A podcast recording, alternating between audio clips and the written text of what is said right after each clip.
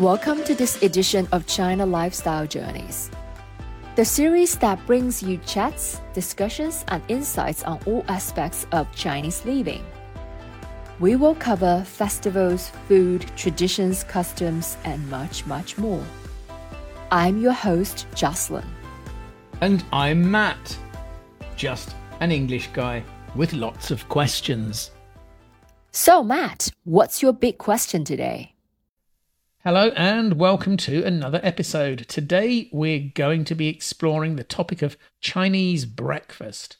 Now, I'm really excited about this topic because I love food and food culture, and I've tried lots of different Chinese dishes in different regions of China. So, now to start off with, I'm going to ask you a challenging question, Jocelyn. What do you think my three favourite Chinese breakfast items are? Well, actually, I know your number one favorite is Wuhan hot and dry noodles because I know you lived in Wuhan for many years. We used to work together in Wuhan in the same school, and it was quite a well known fact that you loved hot and dry noodles. Yeah, you're right. Wuhan hot dry noodles are my number one favourite. Actually, every foreigner I've ever met who has tried them says they're amazing, and we'll come back to this later but you still haven't guessed my number two and three. Okay, um, let me think. Um, I will have few guesses. So how about 油条 and a bowl of soy milk, 豆浆?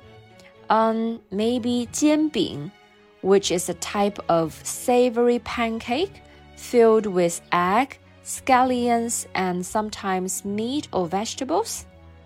Um, what else? Um, maybe something like dim sum, and the popular breakfast food in southern China, particularly in Guangdong province, may be one of those small bite-sized dishes that are usually served as dim sum. Am I right? Well, yes and no. First of all, I really don't like youtiao and soy milk. Jianbing is okay, but dim sum is definitely a yes. Now, I used to live in southern China, so I really learned to love dim sum. Now, there's something I never really understood though. Dim sum is meant to be a morning thing, a breakfast tradition. It's even called morning tea sometimes, but I often saw people eating it in the afternoon and even late at night. So, is it really breakfast or is it just served all day long and throughout the evening? Okay, that's a good question. Dim sum is traditionally eaten for breakfast or brunch in southern China. Um, but just like other breakfast dishes, some people want to eat it during the day or even at night. So, if the customers want it, the restaurants will serve it. Think about your traditional English breakfast um, eggs, bacon, sausage, toast. Can you buy that in the afternoon? Yes, absolutely. No problem. On menus, you will see all day breakfast to show that it's available at any time. So, it's exactly the same with dim sum. Now, dim sum always seemed interesting to me. All those little plates with just two or three items so, is there some kind of story or history behind this style of breakfast dining, these small plates with just two or three items on each plate? The story goes that many centuries ago, dim sum was served in tea houses for brunch. Travelers used to stop for a break to have tea or two small food items to eat with their tea. This eventually became known as yim cha, yin cha, dim sum culture grew quickly during the 19th century in Guangzhou, with chefs introducing different cooking styles and ingredients. So today, dim sum has a wide range of flavors and can be enjoyed for breakfast, lunch, or even as a late night snack, as we just mentioned. So tell me, which item is your favorite from the dim sum trolley? and we still don't know your number two and number three.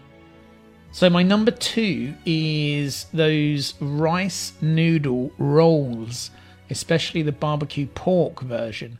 And my number three is similar. It's also from the dim sum trolley. It's steamed pork buns.